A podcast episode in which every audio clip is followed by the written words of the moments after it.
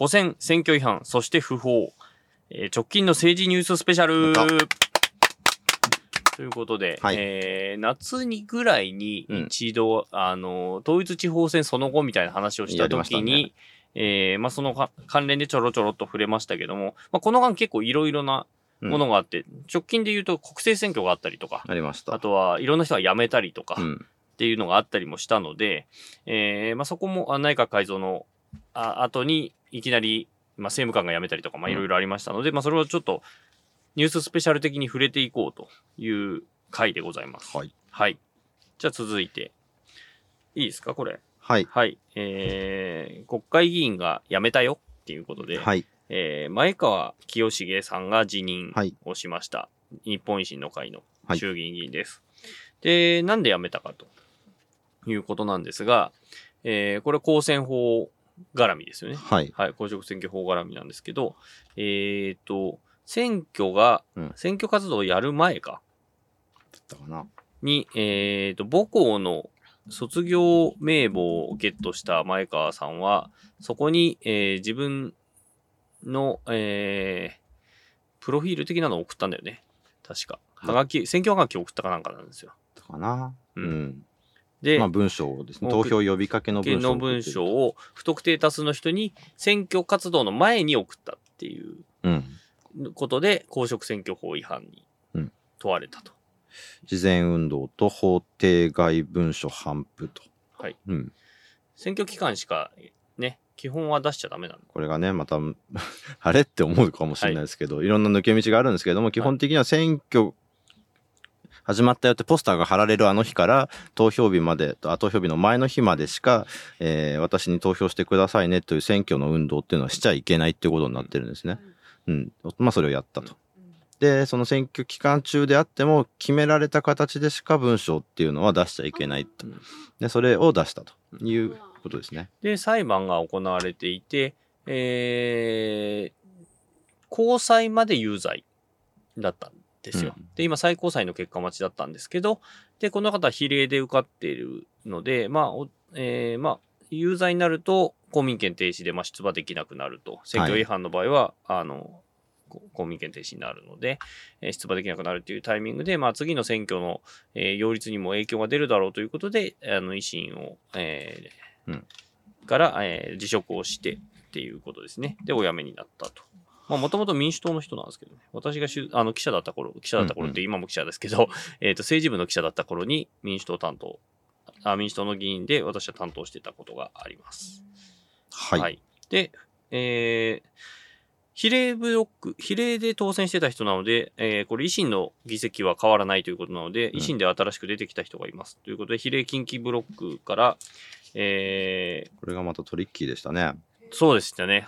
これがね、ひ比例、えっ、と、比例代表制、これは宮原君が言った方がいいのかな？ん比例名簿順っていうのがあって、まあ、あの、順番に受かっていくんですよね。はいで、もともと名前は書いてあったけど、小選挙区で受かった人はそれ除外されてみたいな感じで、こう、なくなっていくんですけど、うんえーこの前川さんの次に名前が載ってた人が、えー選挙違反で、川さんの次っていうか、その前、えっと、当選ラインギリギリだった人、うん。ギリギリで落選だった人が、えーその人あそうそうの、そうかそうか。そうそうそうかそうかそうか、あのー赤配率でね。えっと、その、その、ちょっともう一回ちゃんと説明しましょうかね。はい。えっと、小選挙区比例代表成立制の比例代表の方っていうのは、えーまあ、政党があらかじめ出した名簿の名前の順番、順位、付けられた順位の順番に当選者が決まります。ただし、えー小選挙区と重複で立候補している人に関しては、えーっとね、順位が同列で出すことができるんですね。1位、全員1位。全員過去1、過去20人みたいな。ことができると。じゃあその人たちの当選順位どうやって決めるのかっていうと、比例で当選するの、そういう人たちが比例で当選する場合っていうのは小選挙区で落ちた場合ですよね。小選挙区で落ちたら、あ当選してたらその比例名簿からは関係除なくなるんですよね。で。はい。その、えー小選挙区でおの落選した人のうち押し勝った順に当選していくんです。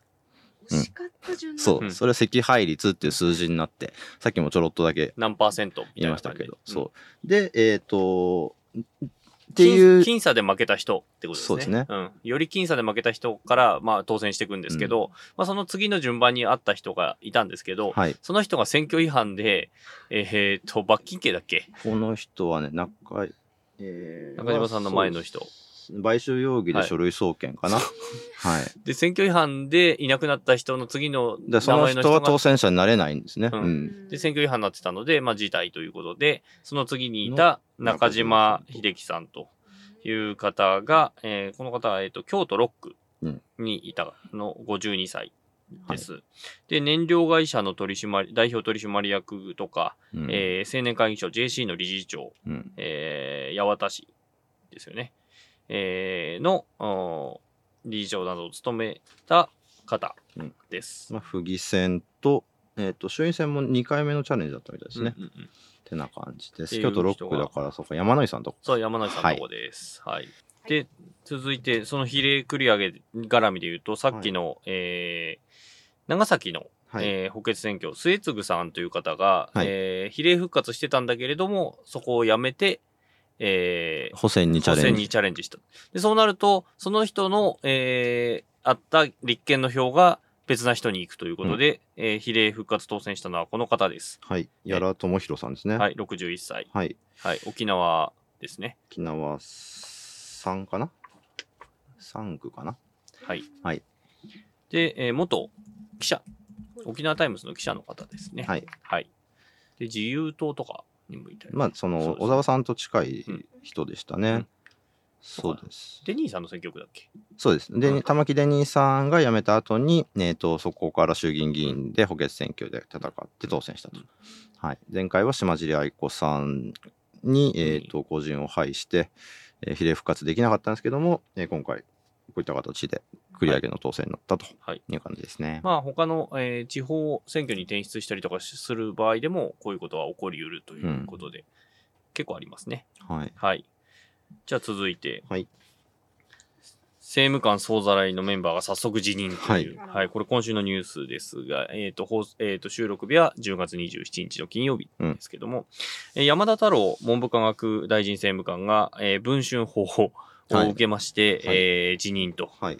いうことでした。何で受けたかというと、まあ、なんていうんですかね、まあ、報道としては、まあ不適切な関係。関係。難しいですね。はい。クリントン以来、便利な言葉として使ってますけれども、まあまあ、不倫疑惑。疑惑うん。まあ一部回春じゃないかっていう説もあるということで、まあ、えー、この方56歳とかだったかな？だと思うんですけど、山田さんねはい、はい山田さん。で、えー娘さんが20代でいるんですけど、その娘さんと同じ年ぐらいの、えー女性と、うんラブホに行ってるのをまあ写真として撮られたと。で、その女性を取材、文春側が取材したところ、えー数年前に知り合って、えー肉体関係になり、その過程で、まあ、あの、お金を払うと言われたということを、まあ、証言をされているとうんいうことですね。ただ、ご本人、山田さんご本人は、いや、それは違うんだと。えー行為のたびにお金払ってたわけじゃないから回収ではないというご主張をなさっているということですね。まあ、どうで、どうでもいいかどうかはともかく、まあ、少なくともね、刑法に触れるような犯罪ではないにしても、うんじゃあなんで政務官辞めたんだっていうのはよくわかんないですよね。うんなんかね。そう、ぶら下がり行ったんですけどね、はあ結局まあ謝罪はしてたんだけど、うん。えーまあ回収じゃないっていう話はして、えーだけども、まあ、質問途中で打ち切られまして、はあはあはい。いや、だからね、悪くないと思ってんだったらね、うん。続ければいいけれども、だからそのよく言うそのシューティングゲームみたいな発想になってんじゃないかなっていうふうに思っていて、その役がついてる人はやらかしたら役を降りればいいみたいなね、うんうん。そのじゃあもう一個離党っていうのが残ってるとかさ、うん。で、まあ、離党して無所属だったらもう怖くないみたいななんかそういうそういうもんでもないだろうっていうふうにね、それこそその細田議長についても、まあ、議長を辞めるけど次の選挙出るみたいな話とかっていうのも、だからで本人が何を悪いと思ってて何を悪くないと思っているのかみたいなのもなんか曖昧なままこれもきっと過ぎてくんでしまうのかなっていうのが、まあ、妻以外のっていうと、うん。まあ、女性と関係を持ったっていうことが一応、なんかご本人的には、まあ、謝罪ポイント。それは妻に謝罪。まあまあ、まあ家族の話ですけどね。ねだから、うん。だからまあ政務官を辞めるけど議員は辞めませんっていうその線引きもよくわからないしねっていうのが、まあねもやもやしたままきっとうんってなってしまうこの人自身はね、うん。すごくたくさんの票を得て、自民党の、えー参議院の比例としては、非常にたくさんの票を得て、まあ、当選した人、個人票ですね。人票が多分、はい。あれですね郵便局長会推薦の人の次ぐらいに多かったのかな。そうですねはい。うん。といはいう方なんですが、まあまたということで、うん。うんはい忘れられがちですが、僕らはまたね選挙に立候補するたびに掘り返しますので。まあそうですね。はい。はい。でで、ちなみに、その逃げられたんで、まあ、この後のプレキンナイトで話すと思うんですけど、はい。えーだからその、そうプレキンナナイト直前のね。収録です。はい。パパパ活じゃないですかっていう、うん。現金介在したらパパ活じゃないですかっていうのを聞いたんですけどね、うん。まあ無視されましたね。はい。はい。でえっ、と代わりにあ、公認、政務官。はい。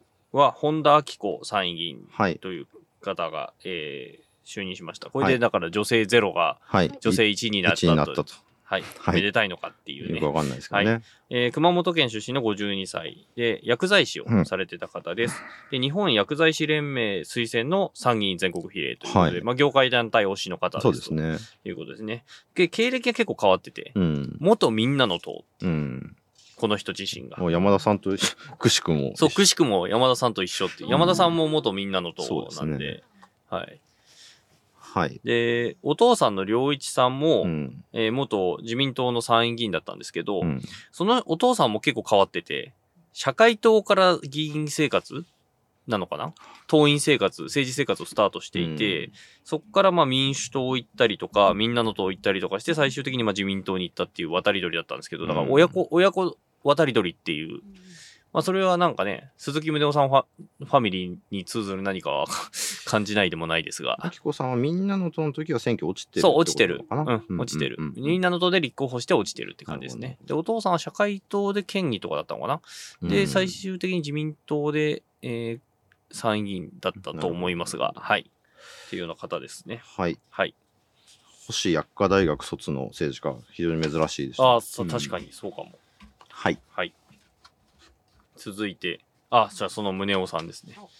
えー鈴木宗男さん、日本維新の会離党というはいことで、えー何したんでしたっけ？えっ、と、ロシアに勝手に行って、勝手に行った 勝手に行ったっていうことを理由に、まあ、登記違反だということで、はいえー除名を食らいかけたんですが、除名を言い渡しに行く直前に、じゃあ離党しますって言って、除名を免れるっていうよくわからな。そんないバカなっていう っていうことで、まあ、辞めたということですね。まるはい。はい、質問です。勝手に海外に行っちゃいけないんですか？はいい。これがですね、まあ、これいろいろあってですね、基本的に国会議員は、国会が開いている間に海外に行く場合は、えー議員運営委員会というところに申請を出さねばなりません。それはどこの国であっても？どこの国であっても。で、議員運営委員会に出さなければいけない。で、一方で、えそうですね、どこの国であっても問題がまああるんですが、そこはまず一旦置いておきます。はい。で、国会が閉じている間は基本的には出さなくていいというルールだったんですがはい、衆議院は今もそうです。ただ参議院の場合は多分、えっ、と、アントニオ猪木氏が以前北朝鮮、あの国交のない北朝鮮に勝手に行ったっていうことを理由に、えー、ルールが変わってですね、えー参議院は出さなきゃいけないんです。あの、行ってない時でも。で、出さなきゃいけないっていうルールになっていて、えー鈴木宗男さん今回は参議院には出してますうん。行く前に、ロシアに行きますと。で、ロシアは別に国交ありますからね。あの、外務省があの、渡航を、えー延期？うん。自粛？韓国を出してるんですけど、一応、あの、別に国交もあるし、大使館もまだ残ってるので、うん。普通に行ける国ではあるわけですね。で、参議院には出しました。ところが、党には、うん党にも出す、えー鈴木宗男さん、えー当時副代表でしたので、えー党の役員が海外に行く場合は、党に出すっていうルールが維新の中にはあるそうです。うんで、それを出さなかった。うん厳密に言うと、行ってから出した。なの、で、えーで、かつ、それを理由に、まあ、あのーまあ、除名にななるってところで、まあ、離党したんですけど、まあ、そうん。それだけでも 重いだろうね。うん。って思う。んで、そこについては、まあ、みんな記者が聞くわけですね。それは重すぎるだろうと。うん。なぜかというと、えー梅村瑞穂さんというえー参議院の女性議員がいたんですけれども、その人が、あのー党の、えー指示に反して国会でいろんな発言をしたことによって、えー処分をされたんですけど、その時は、えー除名ではなく、えー資格停止1年とかそんな、あ、6ヶ月か。党員資格停止6ヶ月とかそんな感じだったんですね。ねで、ところが、あの、全然除名じゃなかったんです。うんなのに、こん、こんな、ある種事務手続きのミスなのにう、ん。除名なのかと。うん。で、これは、あの、代表及び幹事長の会見で出ていて、これは5月、5月に鈴木宗男さんもう一回ロシアに行こうと実はしてましたと。で、ところがその時には党から止められたということですね。うんで、そこで、まあ、断念をしたわけなんです。で、鈴木宗男さんはロシア通なので、まあ、当然行きたいんだけども、まあ、党の側が今だと、あの、ロシア側から、えー反ウクライナのメッセージに使われるので、えー行かないでくれと止められたと。で、今回は、なので、えー、だから一回止めたの分かってるのに、お前言っただろっていうことで、処分になったということらしいです。まあ、っていう、まあ、表向きのことはともかくとして、まあ、その、宗男さん自身は、その自民党の政治家の頃から、ロシアとのつながりっていうのは非常に強くあって、えっ、と、宗男ハウスっていうのが、サハリンでしたっけ？北方領土でしたっけ、聞いたことある。にあってっていう、これ、で、で、この間、まあ、とされていてってことですね。うんまあそうですね。ん。でこの間野党その側がそう呼んでたっていうこと。ウクライナ戦争以降も、その、まあ、ロシアの、あの、言い分について理解を示すような、えーげ言動が非常に多くって、まあ、それがその、維新という政党自体の方針と食い違うっていうことが多くえーそれに結構対応に苦慮してたっていうのが関係してるっていう見るのが自然じゃないかなっていうふうに思うところですかね。はい。っていうことで、まあ、まあ、党は、党は離れたという形、うん。まあでもね、その普通、その、議員がやらかして除、除名なり処分が下るって時に、ね、その離党届が出されたとしても、それは受理しないで、あの、処分が行われるっていうのが大体普通だった、はところが、まあ、じゃあ、その、離党届、離党という形で、えっ、と、決着してしまったっていうのが、もうちょっと維新の、ガバナンスの問題としてねっていうかなっていうところが見て取れるのかな。藤田さんは、藤田幹事長は人情って言ってましたよね。人情、はい。怖いなはい。はい。まあいいや。っていう話と、もう一つ維新に関してはありまして、いいですかね。あじゃあ僕からいこうかな。えっ、と、下地幹夫さんという、まあこれも沖縄で元衆議院議員大臣までやった人なんですけども、この人が、えー IR の関係企業からお金をもらっていたという疑惑を受けて、えー日本維新の会から除名処分をもを食らっていたんですけども、これが撤その処分が撤回されたと、えーなぜ撤回されたかっていうことについては、維新としてはその統制拡大に寄与したと、これもまた不思議ですよね。除名処分、党から離れていたんですけれども、えー維新の党員を増やしたという功績が認められて、えー除名っていうのはなし。だとはいえ、でも、下地さん自身は党に戻るということはしない。しないんですけれども、えー沖縄県内で、えー下地さんと関係の、えー近い議、えー地方議会議員、えーもともと下地さんが維新にいた頃に、えー維新の党籍があって、下地さんが辞めたタイミングで一緒に抜けたっていう人が多いんですけれども、そういう人たちは、えー沖縄の維新の会のメンバーとして、えーこんこのタイミングで入るとまあ、非常に、なんですか、この不思議な、うんうん、動きになっているっていうのはちょっと注目しておきたいなというところです。うんはい。戻るんですかね？いや一応戻らないし、無所属で次の選挙は戦うっていうようなことを言ってるんですが、まあ政治家の言ってることです。うん。はい。はい。はい。今、今こういうことを言ってたっていうのを覚えておきましょうねっていうことかな。はい。続いて、はい。はい。対馬雄二元厚労大臣が死去はい。ということで、はいえー10月25日に、えー老衰のため93歳でお亡くなりになったはい。ということですね。どういう人でしたっけね？えー、もともとは、い官僚ですよね。官僚出えー身か。とね、東大からの。の外外務省、だよね。大蔵省あ大入蔵省して、えっ、と、まあ、外務省にも出向していて、はい。って感じかな。っていう方なんですけど、で、対馬派、今の茂木派か？かな？うん。うんを率いていた、平成権。はい。方で、長らく税調会長、うん。税制とか、まあ、大蔵省にいたっていうこともあって、税制の党内のスペシャリストです。で、この対馬さんで、この人は娘婿なんですよね。うん対馬さんって聞くと、なんかパッと思いつきます、で選挙区が青森なんですけど全然クイズ研究会の人たちはね、まあねはいっつってねなるけどうんも、要するに太宰治のの、義理の息子に当たるのかな。えー配偶者がつ太宰治の娘にあたる人。はい。うんという方です。方です。はい。はい。クイズっぽいですねなんで、はい。で、息子さんも選挙区を継いでいて、はい青森島淳さん。はいはい。で、えーお孫さんが、うちの娘の同級生。あらあの、っていう、うんはい。はい。っていう方です。はい。お亡くなりになりました。はい。まあ、派閥の長っていうことでね、うまあ、老衰っていうのは結構、なかなか、なまあ、大養生っていう感じなんですかね。人の顔見るたびに、おいしんぼの副部長の顔を思い出す。と、富井副部長。副部長。ああ、ちょっと似てるかもしれないね。うんはいはい。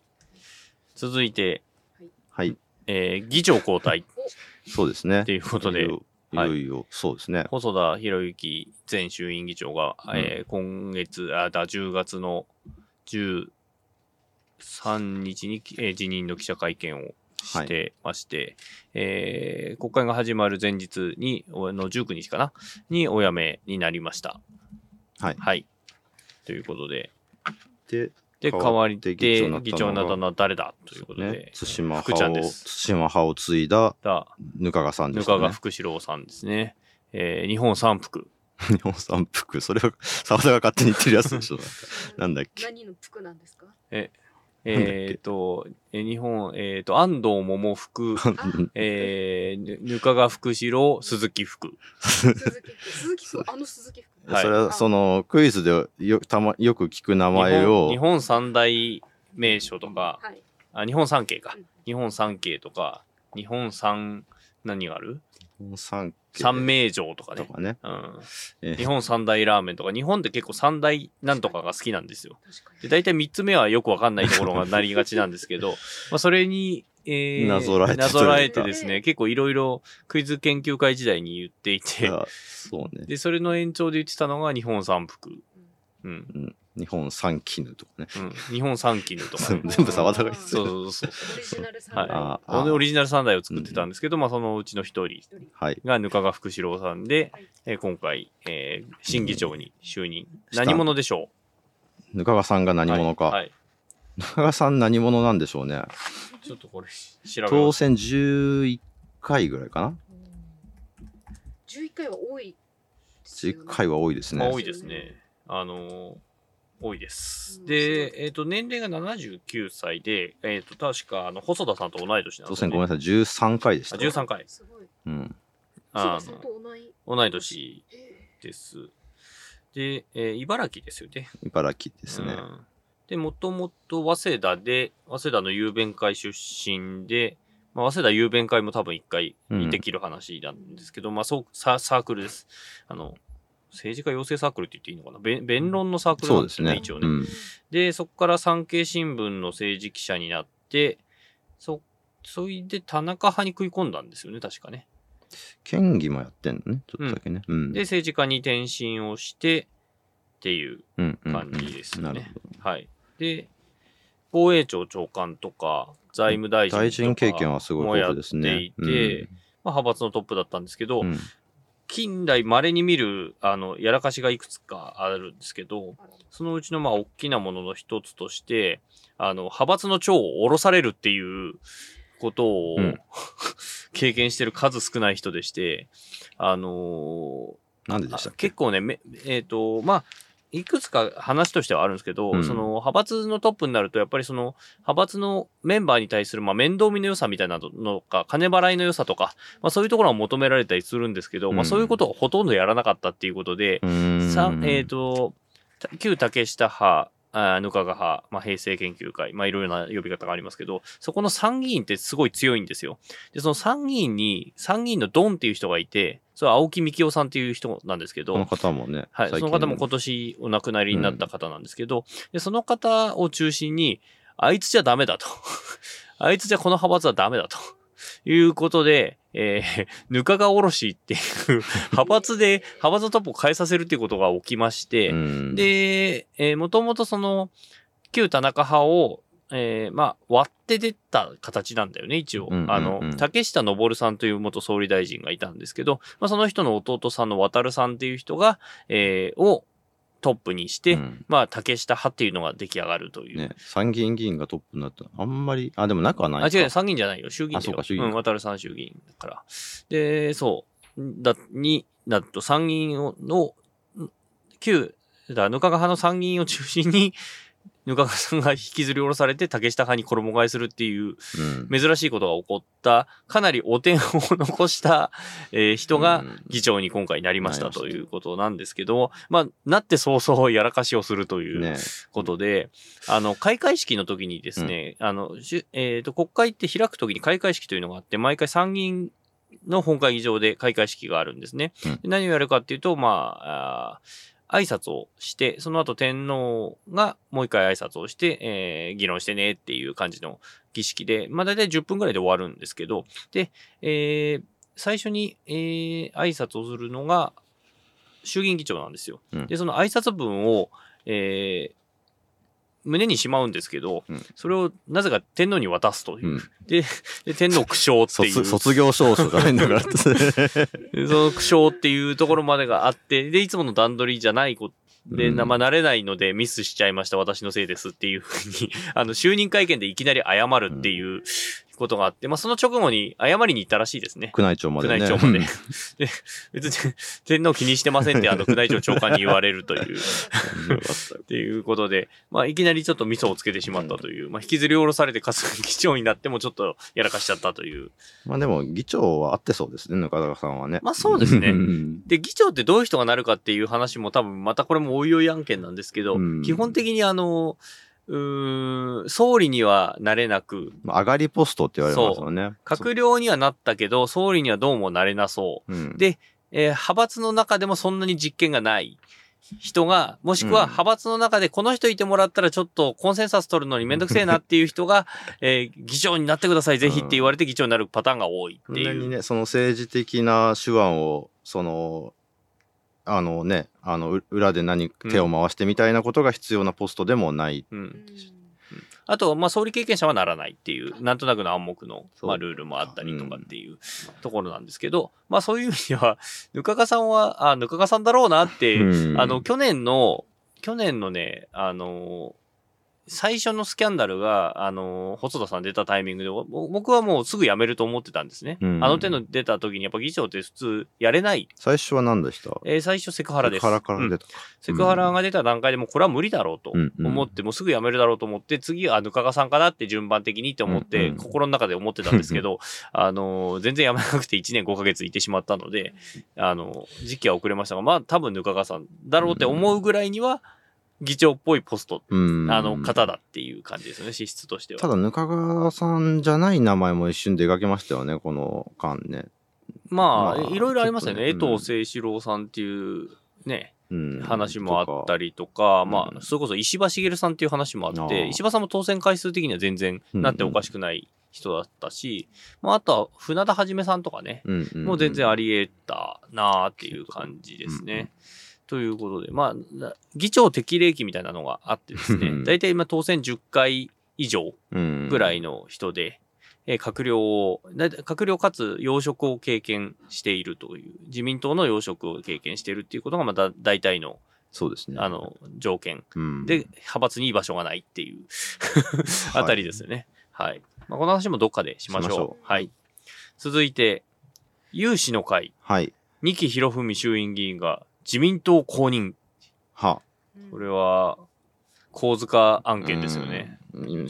多分知らない言葉がいっぱい出てきてると思うんですが、はい。有志の会とは？はい。あ、これ、これ、会派の話なんですよね。うん、どうしましょう？そうですね。会派の質問も来てましたね、メールで。。質問も来てました、はい。これだはい。読んでください。はい。じゃあ、会派の質問、メールいただいてます。ミミズクラブさんです。ありがとうございます。国会の会派というのはどういう組織でしょうか？防衛産業支援に関する法律で社民党の福島瑞穂党首は、えー立法には反対だったが、うん。会派の方針に従って賛成せざるを得なかったと言っていたと思います。なぜ議員当人の意向や党の意向に反して会派を優先しなければならないのか、会派の方針に反して投票したらどのような制裁を受けるのか、そもそも会派に所属している、まあ、もしくはしなければならない理由は何でしょうかというメールをいただいてます。はい、ありがとうございます。どうしましょうかね。会派とは、会派とはですね、国会の中での最小の単位と言っていいのかな、組織の単位というのが、まあ、正式な、正式というか、まあ、うんざっくりの把握の仕方だと思うんですけど、はい。まあ、基本的にまあ、我々がニュースで扱うのは自民党とかですね、うん立憲民主党とか、うん日本維新の会っていう形で、まあ、透明を、えー原則的に言いますよね。ところが国会の中ではそのルールだけではなくて、あの、基本的には確かに党なんですけども、党基準で動くんですが、国会の中の最小ルールは会派を、会派という名前のグル、グループですね。を中心に動きます。で、会派というのは、まあ、あの、会派に、会派の人数に応じて、例えば、部屋、国会の中の部屋割りっていうのがあって、ここの部屋は、例えば自民党無所属の会で使っていいです。自民党無所属クラブだったかな。うん。で、使っていいですとか、えー、国民民主党新緑風会で使っていいですとか、っていう感じで、その会派ごとに部屋の割り当てがされてますし、えー、例えば委員会、国会の委員会の割り当ても会派ごと。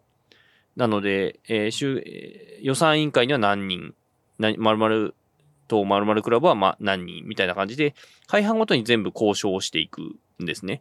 なので、そで、まあ、基本的にはま党だと思っていただいていいんですが、先ほど今質問があったように、社民党の福島さんで、会派っていうのは、まあ一人でもできたりするんですけれど、一人だと交渉ってなかなかしづらいんですね。なので、同じような思考を持ってる人だったり、その政党が複数集まって一つの会派を作るっていうことがたまにあって、で、福島みずほさんは社民党の、まあ、党首なんですけれども、参議院には社民党は確か、えー、お二人かな？ちょっと待って。ん？参議院。今、今、参議院は二人。そう。しかいないんですねで、明夫二人だと会派って、まあできるんだけど、例えば予算委員会という、あの、テレビ中継もある委員会では発言できないんですね。二人で会派の場合は。会派の人数によってできることできないできないことがある例えば法律の提出だとか、参議院だと何人とか衆議院で何人っていうの、まあルールがあるんですけど、まだ会派でできることできないことがあって、なので小さい政党の場合は、大きめの会派と共同会派を組むことによって、例えば予算委員会で質問ができたり、福島みずほさんで言うと、え立憲民主党と一緒に会派、立憲民主社民という会派を作っているので、え立憲民主党の議席の枠の中で、え予算委員会の質問ができるということになる。だそういうメリットを、え少数会派の人たちは使いたいので、えあえて、その党は違うけれども、同じ会派を組むということがあり得るということになります。それが会派。会派。なので、会派で、そう、意思統一も図るし、だ本会議場のね、議席も、あの、席順も会派で決まってるので、福島みずほさんは社民党なので、本当だったらすごい前の方の席になるんですけど、えー、立憲民主党と一緒に会派を組んでるから、あの、当選、当選期数で言うとものすごい、あの、福島みずほさんって、えー当選回数多いので、後ろの方に座ってるはずですうん。はい。地方議会とかだと一人会派っていうあ全然ありますったりとか、ありますまあ認められないところもあるんですけ。ど。はいまあ、これ、あ、もちろんこれ国会以外でも、あの、あれでもあります。あの、地方議会でもあります。うんあの、なので、自民党で公認されてないけど、え自民党の会派にいるとか、とか。そういうことも全自然ある。民党が二つあったりとか。あ、自民党2つとかあります。よくありますああ、地方議会だとあります。うん自民党2つ。那覇市議会は多分今二つあるかな。うんうんまあ、グループだと思っていただければいいですが、はい。あ二期その、で、そのそう、二木博文さんっていうのは、その衆議院の、えー会派、あ無所属、衆衆議院の野党系無所属の人たちで集まっていた、えー有志の会という、その会派。で、無所属で小選挙区で当選した人たちが集まって作った会派なんですけど、に所属してたんですが、この度、えー自民党に、えー入党をして、えー徳島一区の公認を得ると。いうことになりました。で、この人は徳島一区から前回は野党系無所属として出馬をしていて、自民党候補を倒し、えーたんですよね。後藤田さんです、ね。後藤田さんね。はい。で、後藤田さんは県知事になったということで、で、そこで、まあ、空いたってことですね。うん後藤田さんが自民党の公認でしたから、前回。で、空いたっていうことなので、えー自民党に、の、えー公募に応募したい確か。うん、で、徳島行くの公認を得て、で、えー今週、麻生派に入会したとうん。いうことですね。うん、あんまりないですよね。うんまあ、露骨な引き抜きですよね。ううんん。野党系で、まあもちろん野党、野党でそのまま、えー自民党入る人もいますが、うんなかなかだから入れない。ね、だから地元の支援組織とのにへの説明とかっていうのも相当難しいものになると思うのでね。完全に前回の選挙は敵として戦ったところに入っていくわけなんで、うん。まあ細野豪志さんとかね、ありましたけど、あ、まあそうですね。まあ松本豪明さんとか、まあ鷲尾せ、鷲尾一郎さんとか、まあいろいろあありましたが、が、っていう感じですね。多分ね、まあ結構大変な思いをするんじゃないかな。まあそうですね。はい、はい。で、続いて、もう今日のニュース、あ、昨日か、昨日ですね、ニュースです。えー、木村弥生江東区長区長。はい。が辞任ということで、これは以前ちょっと触れましたね。うん。な何の回か忘れたけど、ありましたね。はい多分、あ、その後の時かな。はいその、統一地方選その後の時で、まあ、要するにインターネット広告を使って、えー投票の呼びかけをした。まあ、さっきの話と似てるんですけど、えー私に一票お願いしますといった趣旨の、えーまあ、実際、選挙運動を、えー有料の広告を用いて、行ったと。えーでインターネットを使った政党の広告っていうのは見たことはあると思うんですけれども、えーっと、候補者本人が直接的に呼びかけるっていうタイプの、えー広告に関しては規制されてるので、それをかなり堂々とやっていたということで、えーそれがまあずっと問題になってたんですけども、ここに来て警察が動いて、検察ね。検察。うん東京地検が、うん。えー区長、うん。あだ区役所の区長室に家宅捜索に入るっていう結構大掛かりなね。大掛かりな、うんあんまりないようなうん大掛かりな捜査。だからもう、まあほぼほぼまあ黒だとまあね。されたんでしょうだってまあ本人映っててお願いしますって言ってるわけだし、まあそうですねっていうのはね、井上できないですよね。決済したのは本人のクレジットカードだっていうことらしいので、うん捜査情報によると。あの、なので、えー、まあ、そういうことかなと。はい。いうふうに思いますね。木村さんはもともと衆議院の、えー議員で比例区からですねですね。で、もともと地盤は確かに江東区なんですよね。お父さんが議員で、はい、はい。それを、キム・ベンさん。ははいい。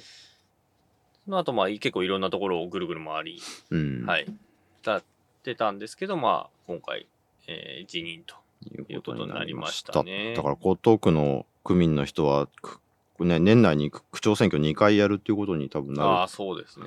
る。うん。誰が出てくるのかっていうのは結構ありますよね。ねろいろ。江東区も、実は鉄火場の一つでしたからね、ここはね。あそうですね。はい。はい。まあいいや、小選挙区を見るとね。まあいいや、ちょっと飛ばしましょう、そこ。はい。はいそ。こ、そこ、じゃあ年末のイベントとかで少しお話をできればいいなと思います。はい。はい。続いて、尾形大作さん、はい公認取り消しと。はい。すごいこの人細かいニュ何かース。というと、えー自民党の大阪18区の支部長に選ばれていた、えー元演歌歌手でいいのかな？そうねの、歌手えー尾形大作さんという方だったんですけども、ね、支部長に選ばれてるのに大阪に事務所も移してないし、まあ、引っ越しても来てないし、全然大阪に来ないと。で選挙区で全然地元の活動をしてないということで、えー 支部長のとしを、えー解任されたというニュースがありました。まあだからもう選挙ね、いつあってもおかしくないっていう状況の中で、えー特にその大阪ってす非常に、維新が強い。うん、まあ、で、自民が弱いっていう。っていう中での活動っていうのがすごく弱い、まあ、しづらいのはきっとそうなんだと思うんですけども何もしてないっていうことで、えー取り消しになりましたよというニュースで、えー今週はここまでと。はい。ということで、しっかりはい。1時間以上回してます、実はね。はい。というわけで、政治道楽では、えー皆さんの感想をお待ちしています。えー X では、ハッシュタグ、カタカナ政治道楽でつぶやいてください。えーまた皆さんのメッセージも募集しています。えーこんなこと話してほしいとか、こんな人呼んでほしいといった要望、えーもう、えー募集してますし、この選曲について話してほしいなどの選曲リクエスト、最近言ってませんでした。うんえーもう募集しております。アドレスは sd-tbsradio.tbs.co.jp sd-tbsradio.tbs.co.jp です。えーまた YouTube でも、えー配信しております。えーご覧の方、チャンネル登録といいねをお願いします。3000人超えましたよね。あったー、はいありがとうございます。ありがとうございます。というわけで、政治道楽、今回はこの辺で、ここまでのお相手は TBS ラジオ記者の澤田大樹と、選挙ライターの宮原ジェフリーと、TBS ラジオの矢ヶ崎でした。またまた。来週。来週